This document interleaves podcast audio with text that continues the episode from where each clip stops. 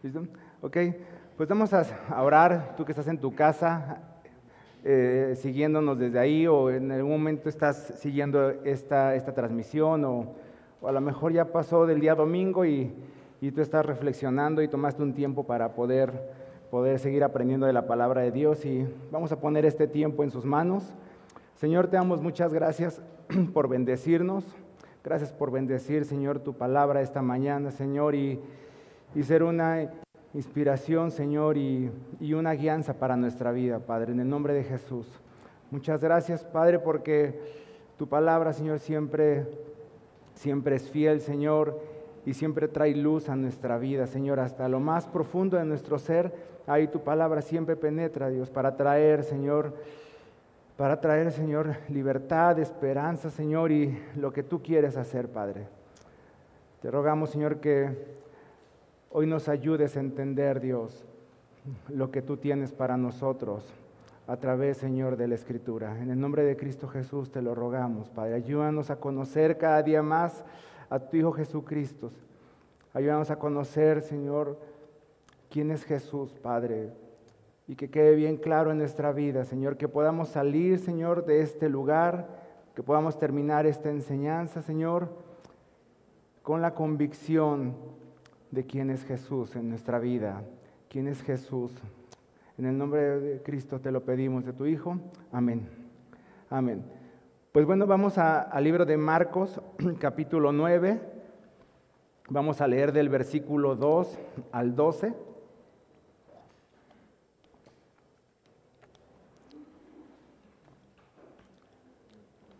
Marcos capítulo 9.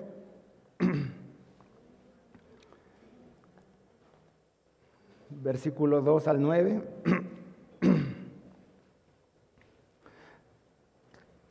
Te recomiendo que tengas ahí en tu, que tengas ahí en tu, en tu casa o que tengas aquí, que anotes. Vamos a ver algunos versículos.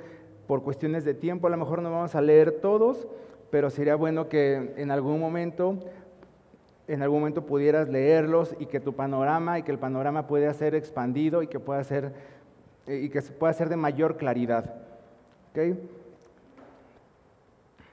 Entonces, y dice, seis días después Jesús tomó consigo a Pedro, a Jacobo y a Juan y los llevó a una montaña alta, donde estaban solos. Allí se transfiguró en presencia de ellos. Su ropa se volvió de un blanco, de un blanco resplandeciente como nadie en el mundo podría blanquearla. Y se les aparecieron Elías y Moisés, los cuales conversaban con Jesús. Tomando la palabra, Pedro le dijo a Jesús, Rabí, qué bien que estemos aquí. Podemos levantar tres albergues, uno para ti, otro para Moisés y otro para Elías. No sabía qué decir porque todos estaban asustados. Entonces apareció una nube que, los envolvió, de, de, la cual salió una voz que dijo, Este es mi Hijo amado, escúchenlo. De repente, cuando miraron a su alrededor, ya no, ya no vieron a nadie más que a Jesús. Mientras bajaban de la montaña, Jesús les ordenó que no contaran a nadie lo que había visto hasta que el Hijo del Hombre se levantara de entre los muertos. Guardaron el secreto, pero discutían entre ellos qué significaría eso de levantarse entre los muertos. ¿Por qué dicen los, maestros de la ley que Elías tiene que venir primero? Le preguntaron a Jesús. Y sin duda Elías ha de venir primero para restaurar todas las cosas, les respondió Jesús. Pero entonces ¿Cómo es que, pero, pero entonces, ¿cómo es que está escrito que el Hijo del Hombre tiene que sufrir mucho y ser rechazado? Pues bien les digo que Elías ya ha venido y le hicieron todo lo que quisieron, tal como está escrito de él. Este, este, esta, esta porción de la Biblia eh, a veces lo pasamos de largo porque, porque probablemente para muchos nos ha costado como como nuestra mente finita nos ha costado como entender tal suceso.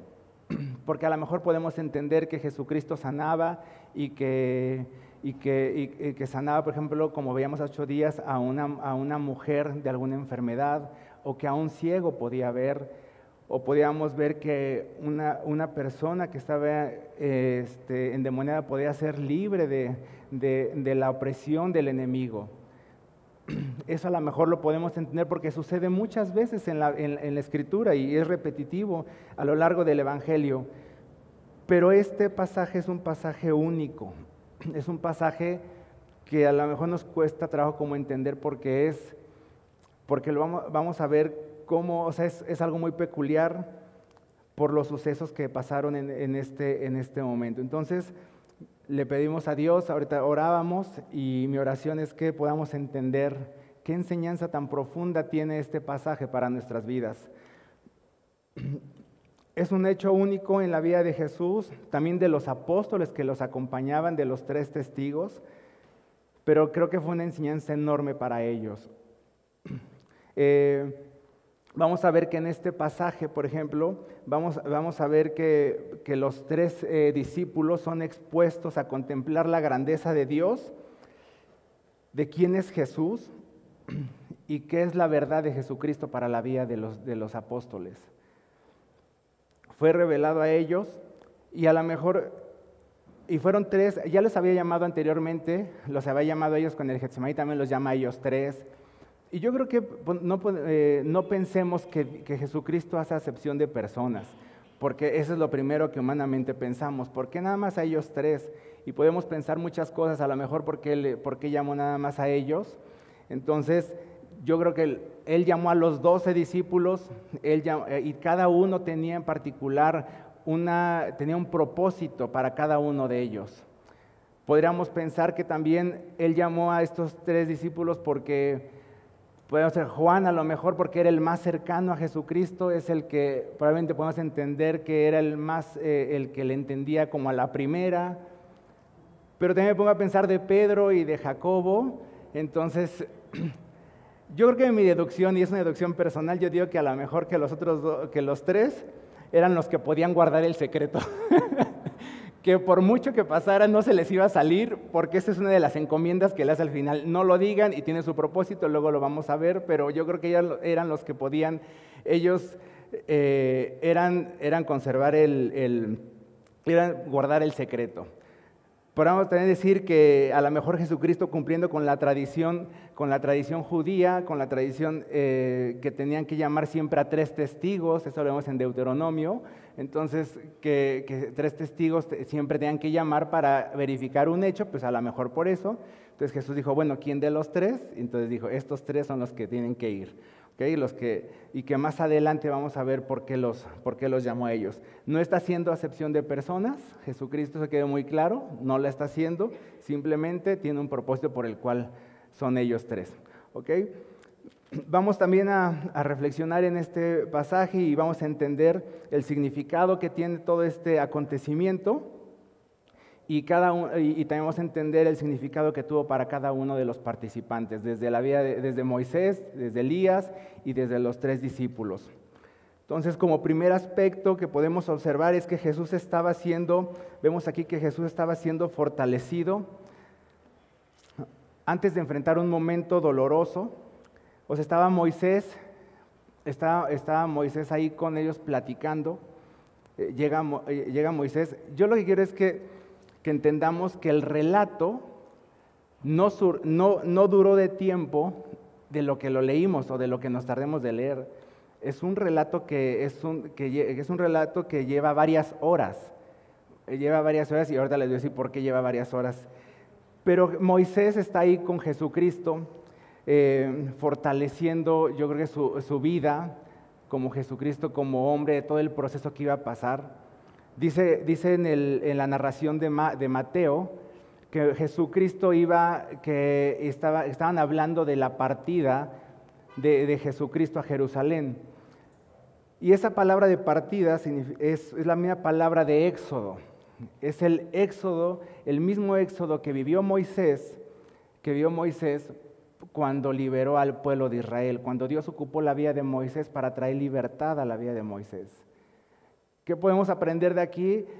Que estaba siendo fortalecido porque Jesucristo iba a pasar un éxodo que iba a traer libertad a nuestra vida al considerarle a Él.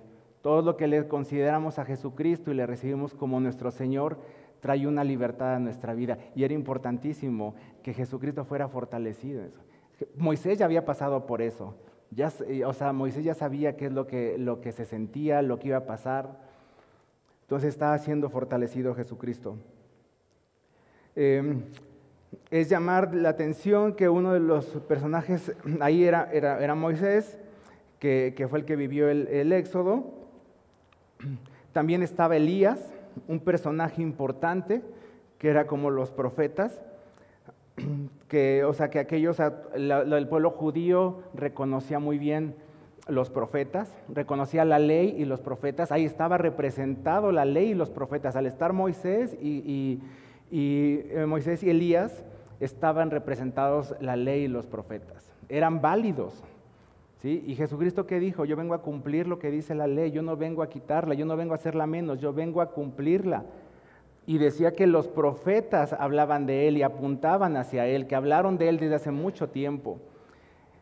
Entonces también Dios permitió este, este suceso para que, para que todos los judíos y hasta el día de hoy veamos que Jesucristo no vino a cumplir la ley y vino a cumplir lo que los profetas dijeron desde, desde hace muchos años antes de que Jesucristo viniera.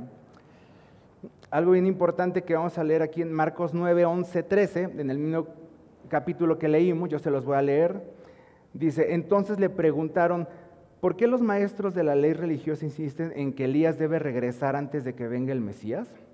Jesús les contestó, es cierto, Elías viene primero a fin de dejar todo preparado. Sin embargo, ¿por qué, ¿por qué, las escrituras dicen que el Hijo del Hombre debe sufrir mucho y ser tratado con tal desprecio?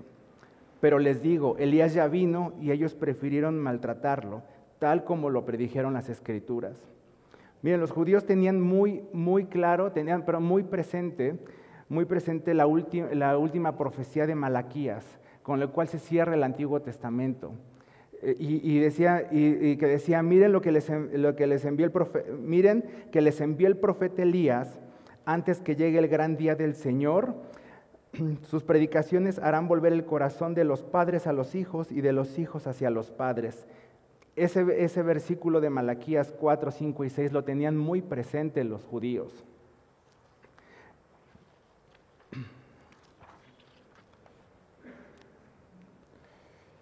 Pero Jesucristo les dijo que ya había venido, porque que ya, que ya, había, venido, que ya había venido Elías, pero todavía ellos como que no, no, no captaban. Y vamos al, al libro de Mateo, versículo 17, 10. Mateo 17.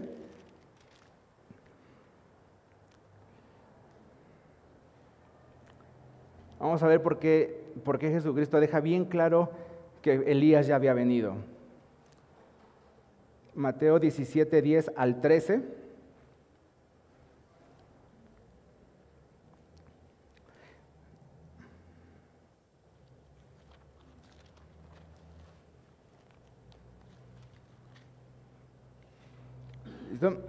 Entonces los discípulos le preguntaron a Jesús, ¿por qué dicen los maestros de la ley que Elías tiene que venir primero? Sin duda, Elías viene y restaurará todas las cosas, respondió Jesús. Pero les digo que Elías ya vino y no le reconocieron, sino que le hicieron con todo lo que quisieron. De la misma manera va a sufrir el Hijo del Hombre a manos de ellos. Fíjense bien importante, de la misma manera va a sufrir el Hijo del Hombre a manos de ellos. Entonces entendieron los discípulos que les estaba hablando de quién? De Juan el Bautista. Vamos a Lucas 1.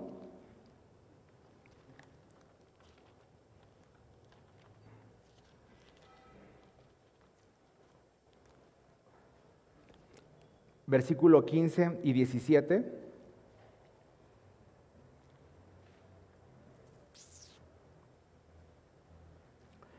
porque eh, es la profecía que, le está, que eh, el ángel Gabriel está diciendo al papá de Juan, a Zacarías, le dice, porque él será un gran hombre delante del Señor, Jamás tomará vino ni licor y será lleno del Espíritu Santo y aún desde su nacimiento hará que muchos israelitas se vuelvan al Señor su Dios. Él irá primero delante del Señor con el Espíritu y el poder de Elías para reconciliar a los padres con los hijos y guiar a los desobedientes a la sabiduría de los justos.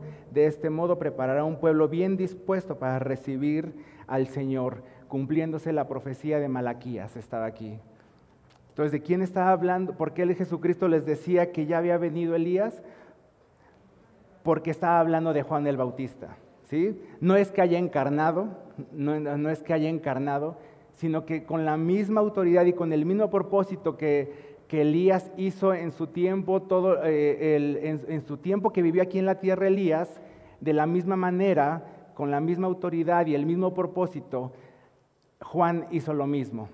Pero aquí hay algo que les decía Jesús, usted, él, él va a sufrir, él, él, va, él, va, a morir y va a padecer, y el Hijo del Hombre, o sea, Jesucristo va a padecer igual que él, desprecio, rechazo y hasta la muerte.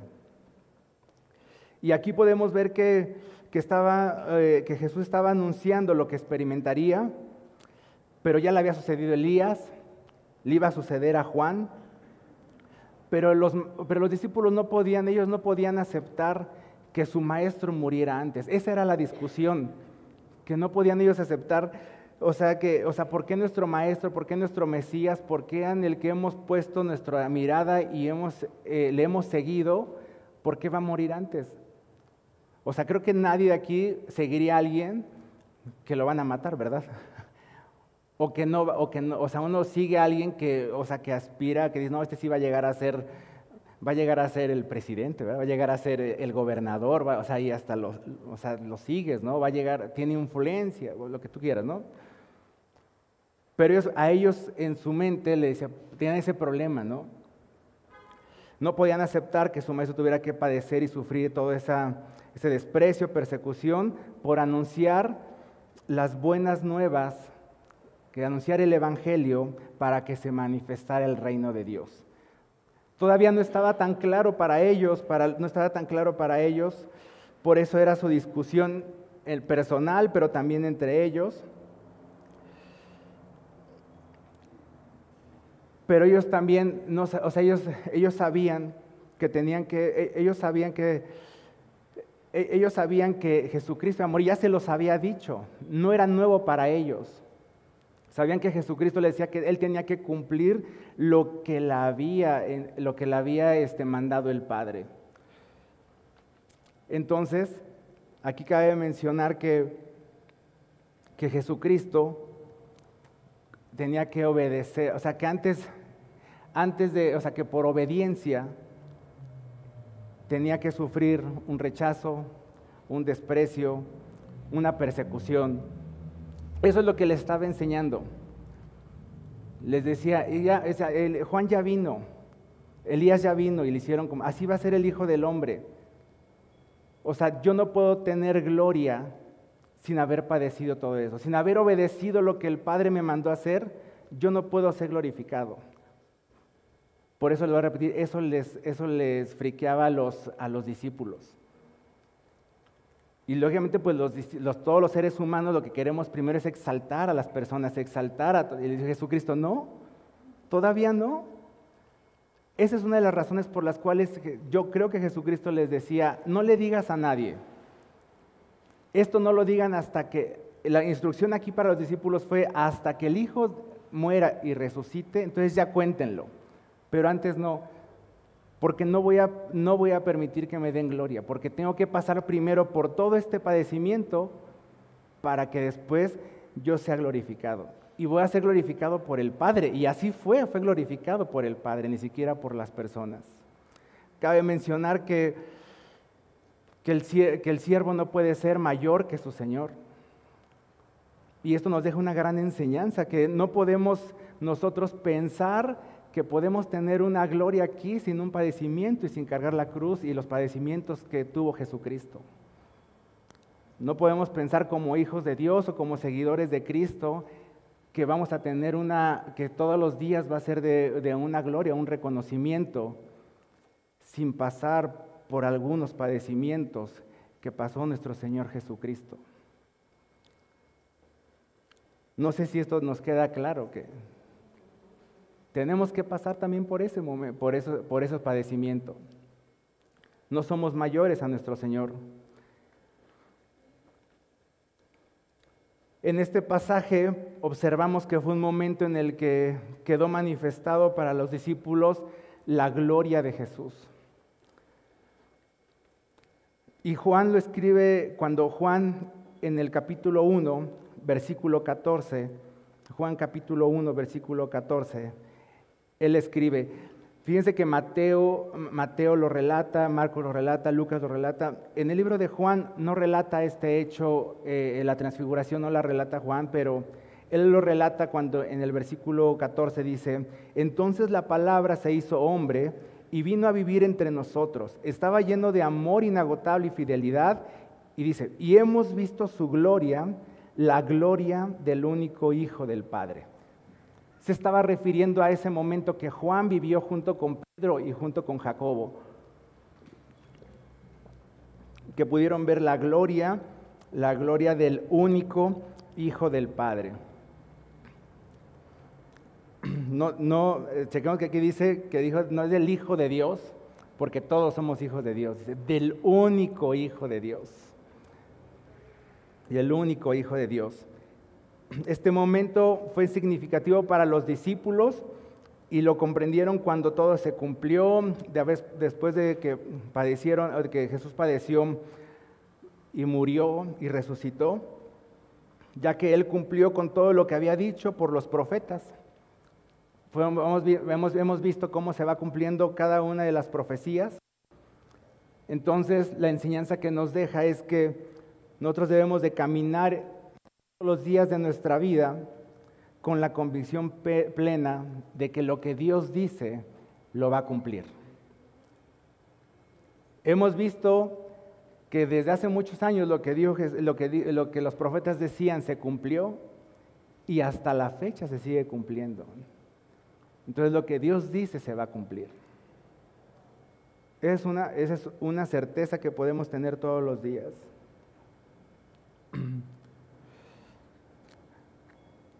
Algo que me enseña también este, este, este relato es que yo me pongo a pensar por qué no murieron los discípulos, no, por qué no murieron los discípulos al ver la gloria de Dios, porque la vieron al, al, al Jesucristo, al ver a Jesucristo o sea, manifestarse con gloria.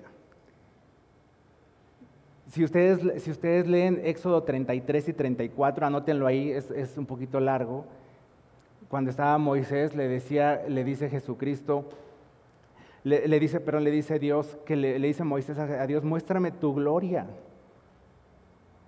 Muéstrame tu, muéstrame tu, tu gloria y le decía, y, le decía a Dios que no, porque dice, dice, bueno, sí te la voy a mostrar, pero, pero dice, pero no la vas a ver porque si no vas a morir.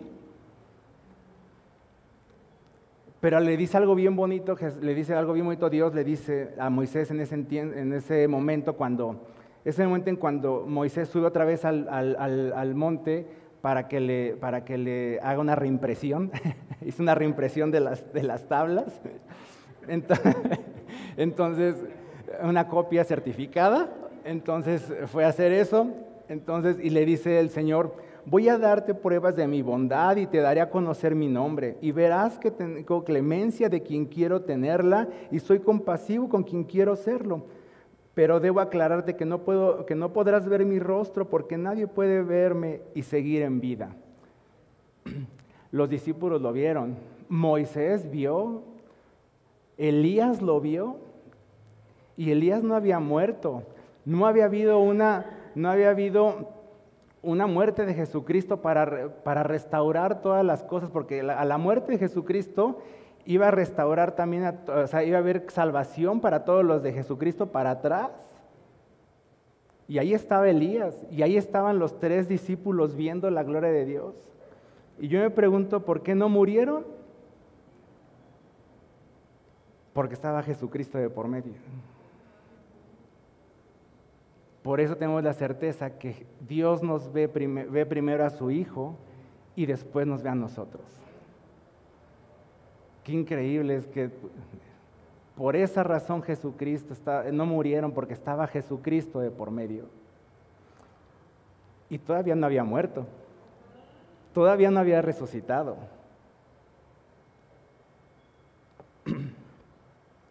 Vamos a segunda de Pedro,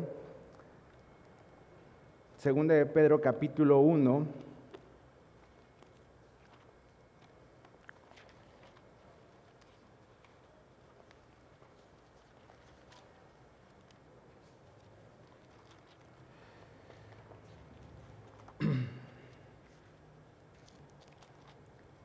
Versículo 12 al 21 vamos a leer. Y vamos a ver aquí el relato de Pedro que él trae memoria de este momento, de este suceso. Él fue uno de los testigos que pudo ver la gloria de Jesús y el reconocimiento que el Padre hace de Jesucristo. Y dice, por eso siempre les recordaré estas cosas, por más que las sepan y estén afianzados en la verdad que ahora tienen.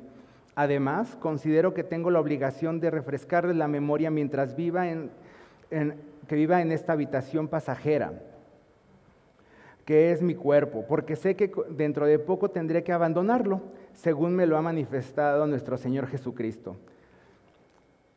es muy, este, es muy diplomático, parece que ya se va a morir, ¿verdad? También me, me, esforzaré con empeño para que aún después de mi partida ustedes puedan recordar estas cosas en todo tiempo.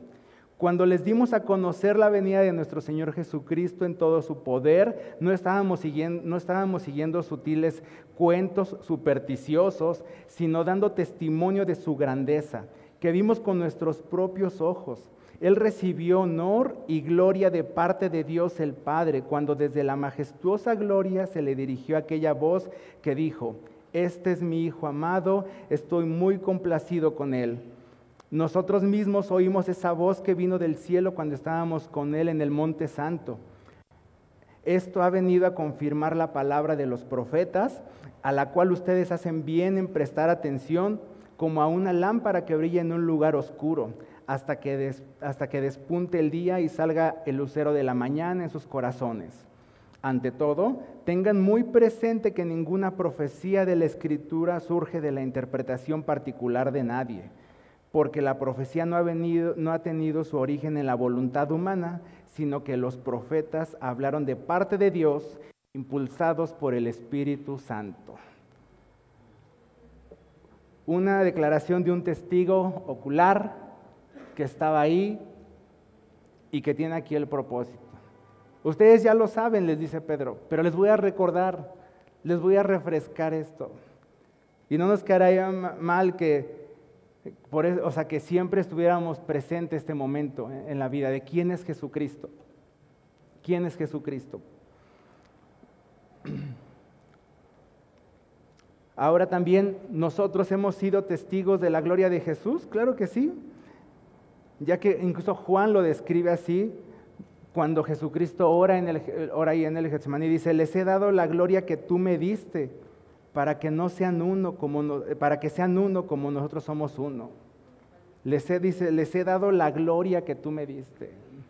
O sea, tú y yo hoy podemos también disfrutar de esa gloria.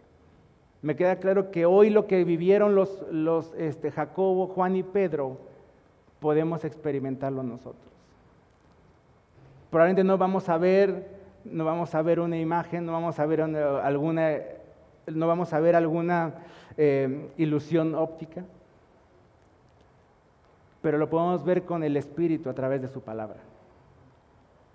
Lo podemos experimentar y entender a través de su palabra por la ayuda del Espíritu Santo.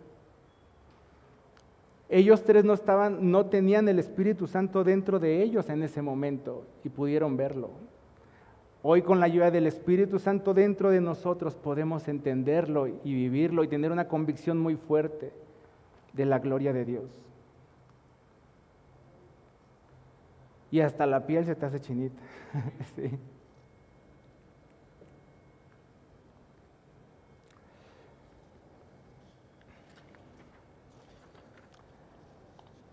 Y cuando hablo de la gloria de Dios, no es como muchas veces a veces pensamos que nos dicen la gloria de Dios y pensamos que vamos a entrar en otra dimensión y que vamos a ver así y que las sillas se van a levantar y que yo me voy a... No. Es, es primeramente reconocer que Él es Dios. Cuando se manifiesta la gloria de Dios, lo último que piensas es en ti y en lo que estamos padeciendo, sino ves la gloria de Dios. ¿Quién es Él? Como primer aspecto, esa fue la introducción. Como primer aspecto, ¿cuál, ¿cuál fue la reacción de los, de los discípulos vamos a ver que los discípulos no reaccionaron de una manera adecuada en el momento que estaban viviendo. En ese mismo pasaje vemos que en, en Lucas 9:28 menciona que estaban adormilados por el cansancio. Se podía decir que a la mitad de la plática se quedaron dormidos. Porque el relato dice de Lucas que, que dice que ellos vieron que Jesús empezó a transfigurar y que apareció Moisés y que apareció Elías y que después ellos se quedaron dormidos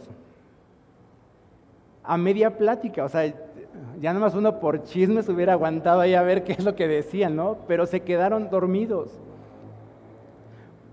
Porque, o sea, dice, hasta que, hasta que, hasta que ellos, yo creo que en algún momento más fuerte ellos se despertaron y dijeron, ¿qué es lo que está pasando, no? Y y fíjense, muchas veces en ocasiones en nuestra vida, en nuestra reacción ante lo que Dios está haciendo, estamos como adormilados en la vida. Estamos dormilados hasta, o sea, lo que Dios nos quiere enseñar. Desde quedarnos dormidos literalmente cuando estamos escuchando la palabra de Dios o cuando decidimos leer la palabra de Dios nos da un sueño. Porque no esforzamos a nuestra mente a que te tienes que estar despierto para poder aprender de tu palabra. Porque entonces sí puedo esforzar mi mente para poder ver tres capítulos de alguna serie favorita que dura dos horas. Pero no puedo esforzar mi mente y mi corazón para que se pueda estar despierto y escuchar o leer su palabra.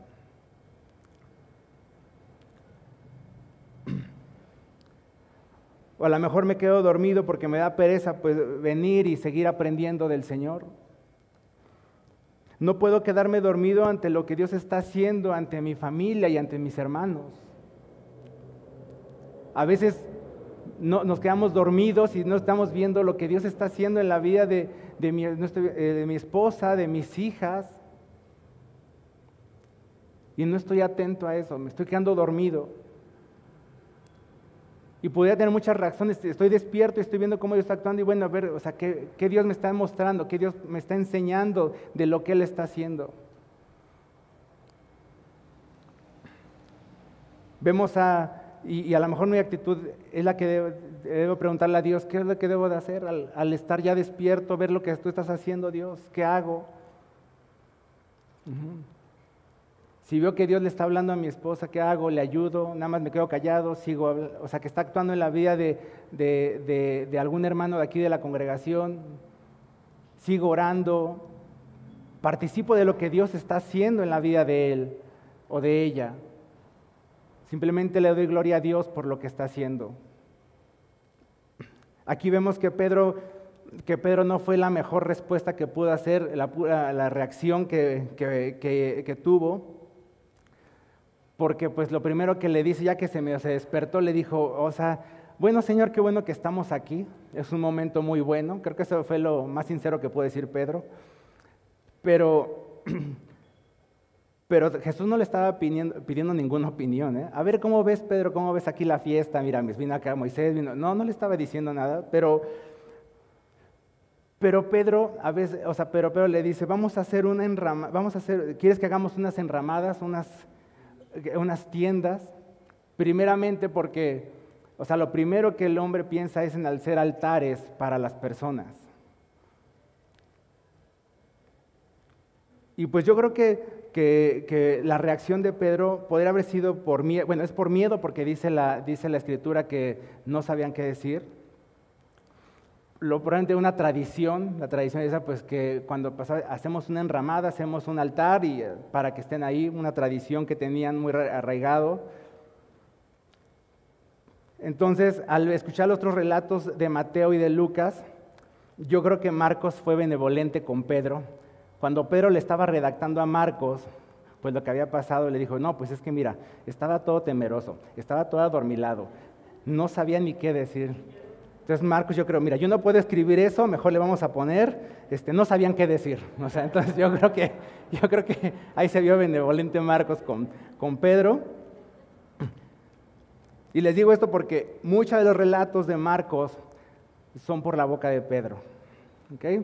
Entonces, por eso es que yo digo que sí fue buena onda con él. En, en muchas ocasiones tendremos que permanecer eh, callados, tendremos que permanecer observando y aprendiendo lo que Dios quiere enseñarnos. Con lo que está haciendo Dios, con lo que está haciendo Dios. Yo creo que lo que mejor podían haber hecho los discípulos en ese momento es inclinar su corazón, su vida y adorar a Jesucristo y el resplandor de la gloria que tenía enfrente de ellos. Un aspecto más que sería el, el número dos Aquí se expresa claramente quién era Jesucristo. Y nos, honestamente nos hemos hecho esa pregunta, ¿quién es Jesús? Primeramente, ¿quién es Jesús para tu vida? No, ¿quién es Jesús? ¿Te has hecho esa pregunta? Dice que dice el relato que una nube descendió y que era la manifestación de Dios. Es una manifestación que sucedió lo mismo que le sucedió a Moisés en Éxodo 40, en el versículo 34 y 35. Anótenlo nada más. Lo misma, eh, la, misma manifestación que le sucedió a Salomón en la, construcción del primer templo, en Primera de Reyes,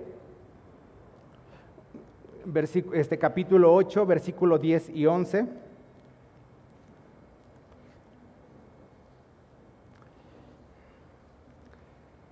Dice que descendió una nube que era tan densa, en, los, en Reyes y en, Éxodo, dice que era una nube tan densa que no podía ni siquiera caminar. O sea, porque creo que todos hemos de a un lugar donde hay neblina, ¿no? O por ejemplo, si, si has viajado en avión y hay una y pasan por un momento, por donde hay muchas nubes, pues de repente no ves nada, ¿no? y te da una incertidumbre. Entonces, pero, pero por lo menos alcanzas a ver tantito. Pero dice que no podía ni siquiera dar ni un paso. Aquí a lo mejor Raúl ya les ha contado la bella historia de una carretera que íbamos, que íbamos eh, en una carretera y que había una neblina tan densa, pero tan densa que no se podía ver. Iba manejando Raúl y hasta que mi esposa le, le dice en ese momento, Raúl, a la derecha, a la derecha, a la derecha, porque pues no se veía, o sea, o sea, Marcel era como los segundos ojos. He de confesar que yo estaba dormido. Por eso me identifico tanto con los apóstoles. Ajá. Yo me desperté con, los, con, los, con la voz alta de mi esposa, con cuando le diciendo, Raúl, a la derecha, a la derecha. Ahí fue cuando yo reaccioné y dije, porque yo iba adelante de copiloto. Entonces, pero imagínate qué tan denso es que no ni siquiera podías tú caminar, dar un paso porque no, se veía nada. Este momento es un relato impactante, no solo para los que estaban viviendo ese momento, sino para todos los que hemos aceptado a Jesús y seguirle, ya que Él da testimonio, o sea, de que el Padre da testimonio de Jesús es el mismo Padre que está dando testimonio de su Hijo y de lo amado que es desde la eternidad. No, está dando testimonio ni los profetas, ni los milagros, ni las personas. El mismo Señor está dando testimonio de quién es Jesucristo. ¿Sabes que he observado? Que es probable que nosotros creamos en, que creemos en Jesús por lo que otros dicen. Pues es que Jesús salva, porque me han dicho que Jesús salva, porque te saca del apuro. Por lo que hemos visto, a veces creemos en Jesús por lo que hemos visto, o solo por lo que ha hecho algo por alguien o por mi propia vida. He visto a lo mejor, creo en Jesús, porque he visto el cambio en la vida de mi papá o en la vida de mi mamá, pero realmente, o sea, por eso creo en Jesucristo. Pero yo te pregunto hoy en día, y es una pregunta que quiero que te lleves muy fuerte en tu corazón, pero, o sea, ¿tú crees en Jesús por lo que el Padre manifestó en este momento? O sea, Tú y yo creemos en, Jesucristo por lo que el Padre manifestó de Él. esta declaración del Padre nos invita a reconocer quién es Jesús y por quién fue enviado. En Juan capítulo 17, Juan capítulo 17, versículo 24, dice, dice, Padre, quiero que los que me has dado estén conmigo donde yo estoy, que vean mi gloria, la gloria que me has dado porque me amaste desde antes de la creación del mundo. Y ahora viene una instrucción. ¿Cuál fue la instrucción que les da el Señor a los discípulos? ¿Cuál fue la instrucción? Por el mismo Señor, ¿eh? Y es una instrucción que sigue siendo la misma para ti y para mí hasta la fecha. Que le dice, este es mi Hijo amado. ¿A él qué? A él oíd a Él oigan, a Él escuchen. Y la palabra oír tiene una connotación que es obedecer. No nada más ahí oigan y sigan haciendo su vida. Nada más escuchen y no hagan nada. Sino digan a Él obedezcan. Es decir, al declarar el Padre que, que a Jesús se debía oír, también estaba diciendo que a Él tenemos que obedecer.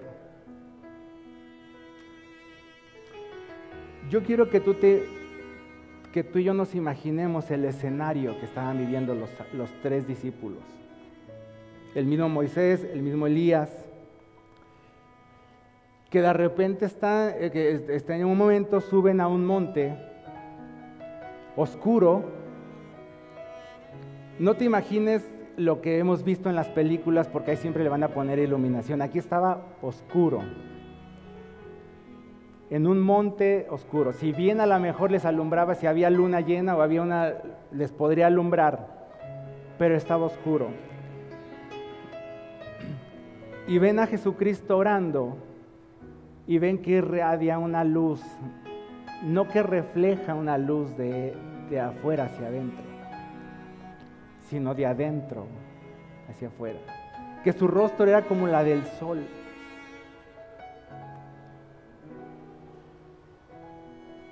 Hace unas semanas fuimos, este, estábamos de viaje, mi familia y yo, y, estaba pensando en este versículo, en este, en este pasaje, porque estaba nublado, pero eran las altas horas de la tarde y no se deja, o sea, el sol siempre se veía, siempre daba su luz era resplandeciente, aún a pesar de, los matices del, sol, del, cielo, era increíble. Y cuando relatan que era como la luz del sol, imagínate una persona que pasa eso, y de repente ves a Moisés y ves a Elías, y que seguramente les fue revelado porque ellos no lo conocían, no tenían una foto de, ah, dijeron, no, este es Moisés, mira, y este es Elías. Les fue revelado quiénes eran. Y para ellos un entendimiento de que Moisés, o sea, de que Elías, ¿cómo es que está aquí?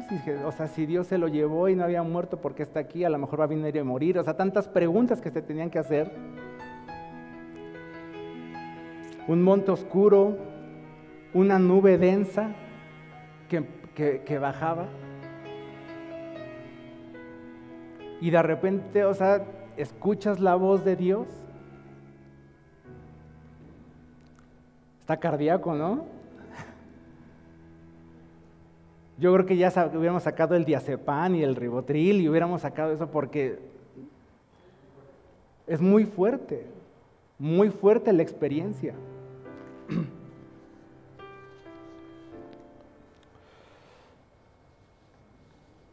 Es muy fuerte la experiencia que vivieron los, los, tres, los tres testigos. Y yo digo, qué metaverso y qué metaverso que se imagen. De ahí se lo sacan. Pero una experiencia que solamente Dios puede permitirnos, que les permitió a ellos vivir en ese momento para un propósito, para manifestar quién era Jesucristo. creo que tendremos que preguntarnos al estudiar este pasaje, ¿a quién estoy escuchando? Porque seguramente estaremos escuchando, ¿a quién estoy escuchando diariamente? Porque a alguien escucho diariamente. Escucho a las noticias, no está mal ver noticias, pero realmente les estoy haciendo caso a lo que están diciendo. A todos los especialistas, a todos los que están diciendo que ya saben cómo va a terminar el mundo. Que ya, o sea, especialistas que ya saben qué va a pasar mañana. O dicen saber qué va a pasar mañana. En todos los aspectos de, la vida. Estoy escuchando a las redes sociales Estoy escuchando, con las redes sociales escuchas a mil personas ¿eh? y la opinión de miles de personas. Y es un peligro porque a veces ni siquiera sabemos el contexto de lo que están diciendo y ahí vamos y caemos.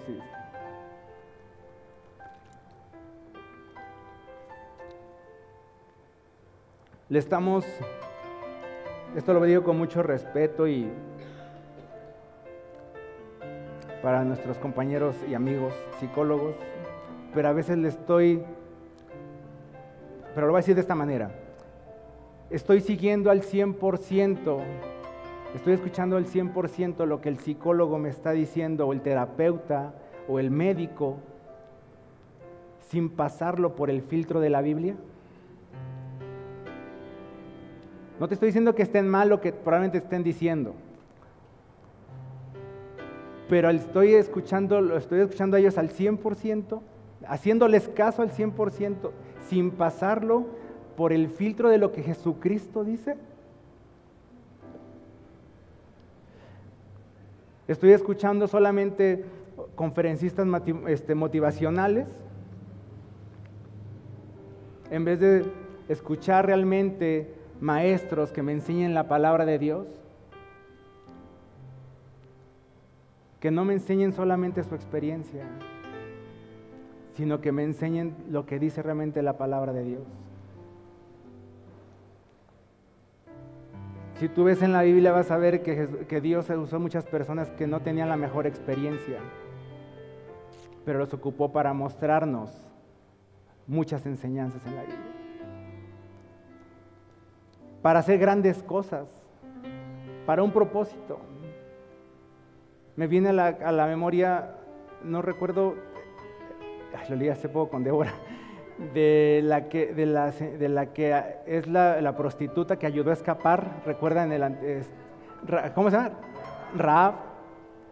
¿Qué experiencia buena podía tener esa señora? ¿Qué experiencia? Pero fue ocupada por Dios para un propósito que Dios quería cumplir. Porque sí es muy bonito escuchar que siempre te va a ir bien y que Dios te va a bendecir y que Dios te va a prosperar y que Dios te y que Dios esto y que tú no eres que tú no eres cola, que eres cabeza, sí. es pura motivación nada más. Pero qué mejor escuchar a Jesucristo a través de maestros de la palabra que te hablan, que te hablan de lo que dice, lo que quiere decir Dios a nuestra vida. Y así mismo como estoy escuchando, ¿qué estoy obedeciendo? ¿Qué voz estoy obedeciendo? Porque puede que esté obedeciendo mi voz propia y es un peligro escuchar la voz propia. De veras, es un peligro bien grande. Lo peor que podemos hacer es escuchar nuestra voz interna, que hoy en día lo primero que dicen, escúchate a ti ¿Qué es lo que tú quieres? Es que la solución la vas a tener dentro de ti. Eso es lo peor de todo. La Biblia dice que engañoso es el corazón del hombre. Engañoso, es más engañoso que el, que el corazón del hombre. O estoy obedeciendo la voz de los que me rodean. O sea, la voz que, me, que nada me están dando algún mal consejo. No, pues no lo perdones, haz lo mismo. Pues ya sufriste mucho, pues ahora ya, pues. ¿Qué voz estamos obedeciendo? ¿Aún la voz del enemigo de nuestra alma, que es el diablo? Que todos los tiempos, que todo el día y que toda, en cuanto puede está acusándonos. Y ahí estoy obedeciendo su voz. O estoy oyendo la voz del Espíritu Santo que constantemente va a hablar a mi vida a través de su palabra. Eso es lo ideal.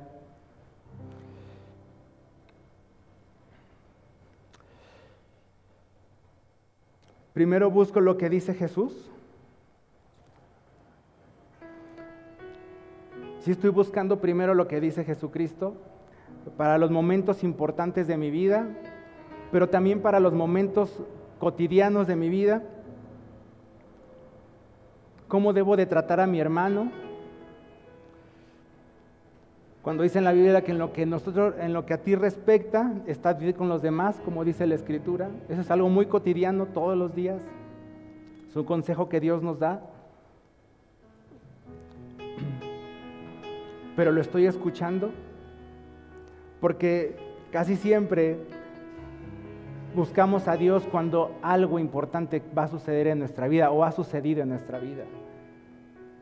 Pero en lo cotidiano también necesitamos escuchar la voz de Jesús y seguir la voz de Jesús. Independientemente de lo que escuche o de lo que, o de lo que te digan, las palabras de Jesús están presentes sobre todo, porque podemos escuchar una y otra y otra cosa, pero las palabras de Jesús están sobre todo eso que tú escuchas. Yo le decía, mira, no lo, pues no lo perdones, mira lo que te hizo.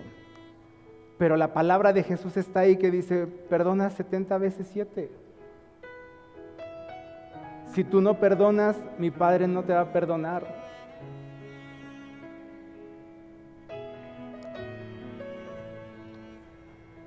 O la palabra de, o cuando el enemigo no tiene salvación, ve cómo estás.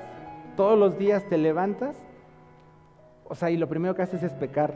Casi, casi no, así es el enemigo, ¿no? trayendo una condenación tan fuerte a nuestra vida. Pero la palabra de Jesús está ahí cuando sabes que hay un arrepentimiento y Jesús te dice, ve y no peques más. Ve y no peques más. O están ahí eso de que nos dicen, no, pues es que Jesús va a venir tal día y en tal momento. Y, y Jesús ya lo fue bien claro. O sea, a ustedes qué, tranquilos, ¿no?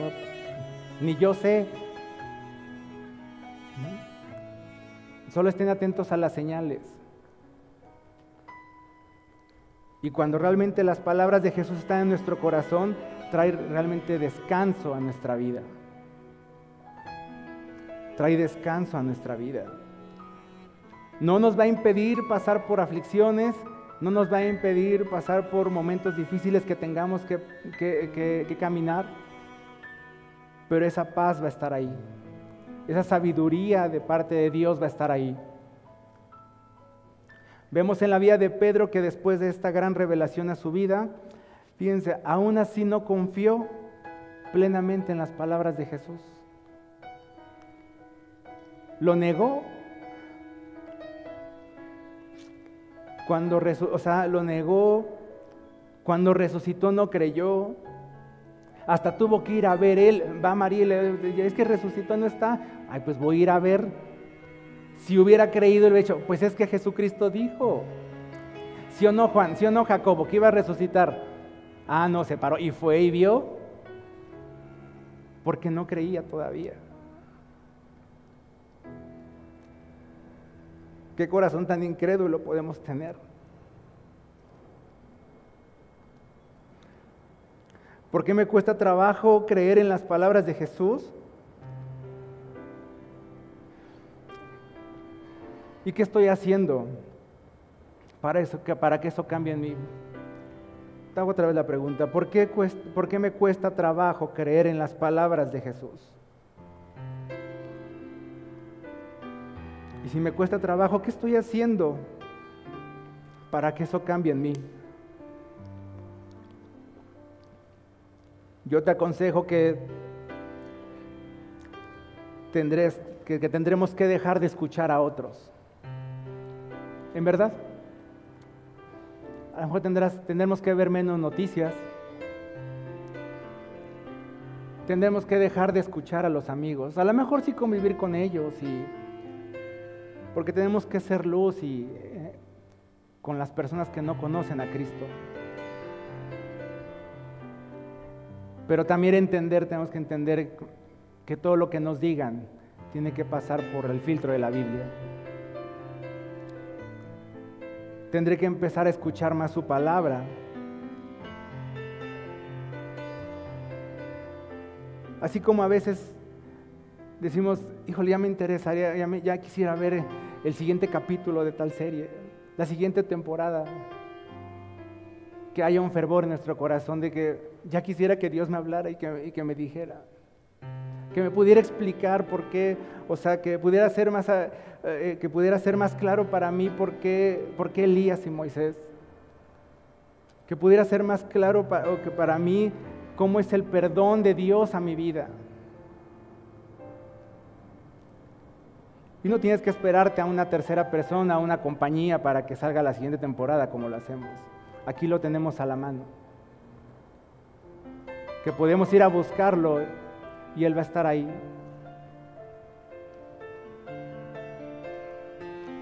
Tendré que cambiar mi manera de pensar. Y cambiar mi manera de pensar es conocer cómo piensa Jesucristo.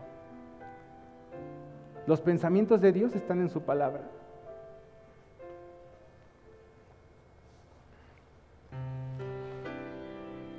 Y te hago una pregunta y mi corazón no está confiando en Jesús, no está confiando que Jesús es Dios hablándome. Mi corazón no está confiado que Jesús es Dios hablándome. Si tú y yo no creemos que Jesús es Dios y que Jesús, que Dios nos habla a través de la vida de Jesús, realmente tenemos un problema. y te lo digo con todo respeto, no importa los años que tengas en el cristianismo, ni de asistir a una congregación cristiana, pero si no es una realidad en tu corazón de quién es Jesucristo, y no estás confiando en que Dios te habla a través de, de Jesucristo, hay un problema. Y con todo mi corazón te puedo ayudar, te puedo acercar conmigo y te puedo ayudar y juntos con Dios le pediremos que nos ayude para que tu vida realmente sea transformada. Aquí hay personas que te pueden ayudar, te puedes acercar con Raúl y, te puedes acercar con muchas personas aquí hay. Que si a ti todavía aún te cuesta mucho trabajo entenderlo y te cuesta mucho trabajo aún decir, es que me cuesta trabajo creerlo, entonces hay un problema. Es muy fuerte que es de Dios que, es, aún es por salvación de nuestras almas. En verdad. No tengas miedo, no tengas temor, no tengas pena, perdón. Aún a pesar de que cuántos años tengas en, en el cristianismo y tengas este sentimiento en tu corazón. Y Dios nos va a ayudar, así como a los discípulos les fue abierto el entendimiento por el mismo Jesús le vamos a pedir al Padre que así sea nuestra vida. Que en los próximos días, que en los próximos meses, sea todavía más fuerte esa revelación de este pasaje en nuestra vida. Hoy, ¿cómo podemos irnos al, al estudiar esta porción de la Biblia? ¿Qué podemos aplicar cuando nos salgamos de aquí? Podemos eh, que podemos siempre pedirle a Dios que nos ayude a que tengamos la actitud correcta. La actitud correcta cuando Él nos quiere enseñar algo que está haciendo. Tengo que entender que no debo de estar adormilado, debo estar atento siempre a lo que Dios está haciendo, a lo que Dios quiere hacer.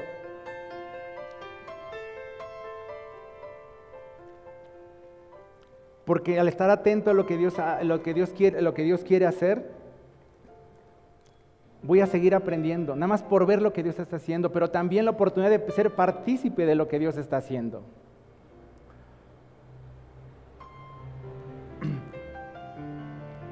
Por reconocer quién es Jesús en mi vida y la importancia de considerarlo, de considerarlo a pesar de lo que haya escuchado de él. A pesar de lo que haya visto, a pesar del milagro que haya recibido o que no haya recibido, puedo reconocer a Jesús. Me queda claro que aún si yo no recibiera ningún milagro o si yo no recibiera nada de parte de Dios, tengo la seguridad por lo que dice su palabra que Él es Dios. Que Él es Dios. Le puedo reconocer como Señor porque así lo declara el Padre.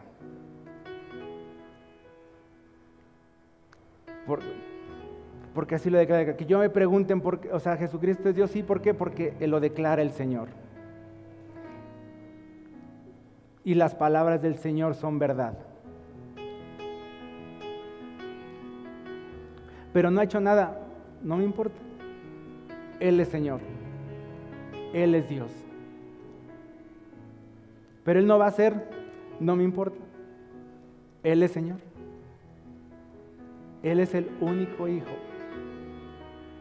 el amado desde la eternidad.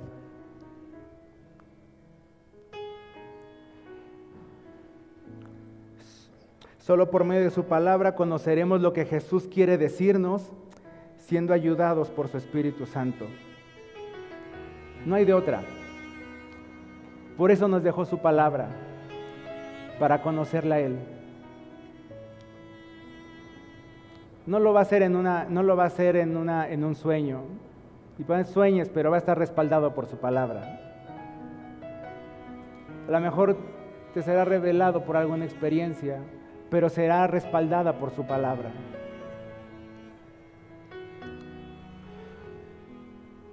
Miren, al reconocerle como Señor,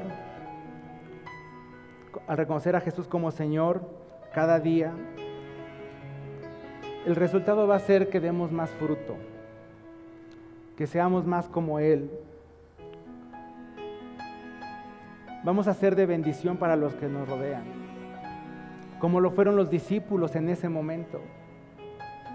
En ese momento yo creo que fue de gran bendición el relato. Cuando ellos ya contaron lo que habían vivido, realmente para muchos Imagínense, o sea, de que se les muere su Mesías. Y yo creo que en ese, momento de angustia, antes de que llegara el Espíritu Santo, yo creo que les han de haber dicho, no, él, él resucitó y vimos su gloria, gloria como la del unigénito del Padre. Y seguramente esas palabras trajeron descanso a todos los que estaban ahí reunidos, a todos los que le dijeron, cuando ellos ya podían hablar de lo que Jesucristo les había dicho que guardaran silencio. porque tuvieron una experiencia con Jesús.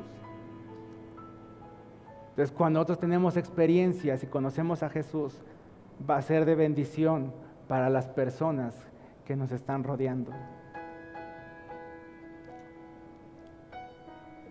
Es un pasaje muy interesante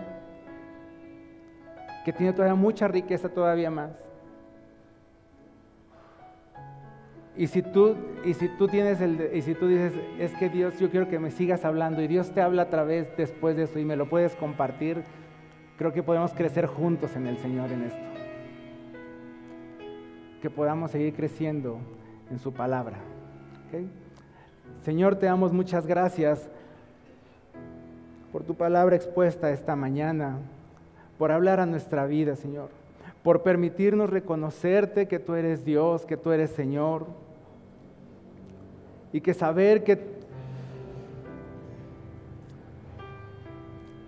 que entender, Señor, que este momento que vivieron, Señor, no se trataba solamente de la ley ni de los profetas, que ni siquiera se trataba de las necesidades que pudieran haber tenido Juan, Pedro y Jacobo. Se trataba de que tú eres Dios y de manifestarte como el Señor y Rey que tú eres. Y así hoy, Señor, lo reconocemos en nuestra vida. Creo que nos caería bien, Señor, que podamos pensar, que durante los próximos días podamos dejar de pensar un poco en nosotros y en nuestras necesidades y poder verte a ti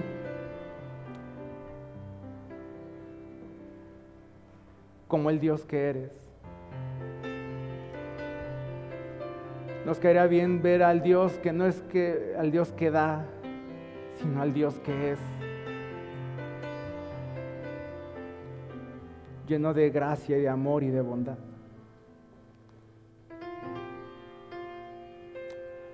Ayúdanos, Padre. Ayúdanos, Señor. Te lo rogamos en el nombre de tu precioso Hijo Jesucristo. Amén. Amén.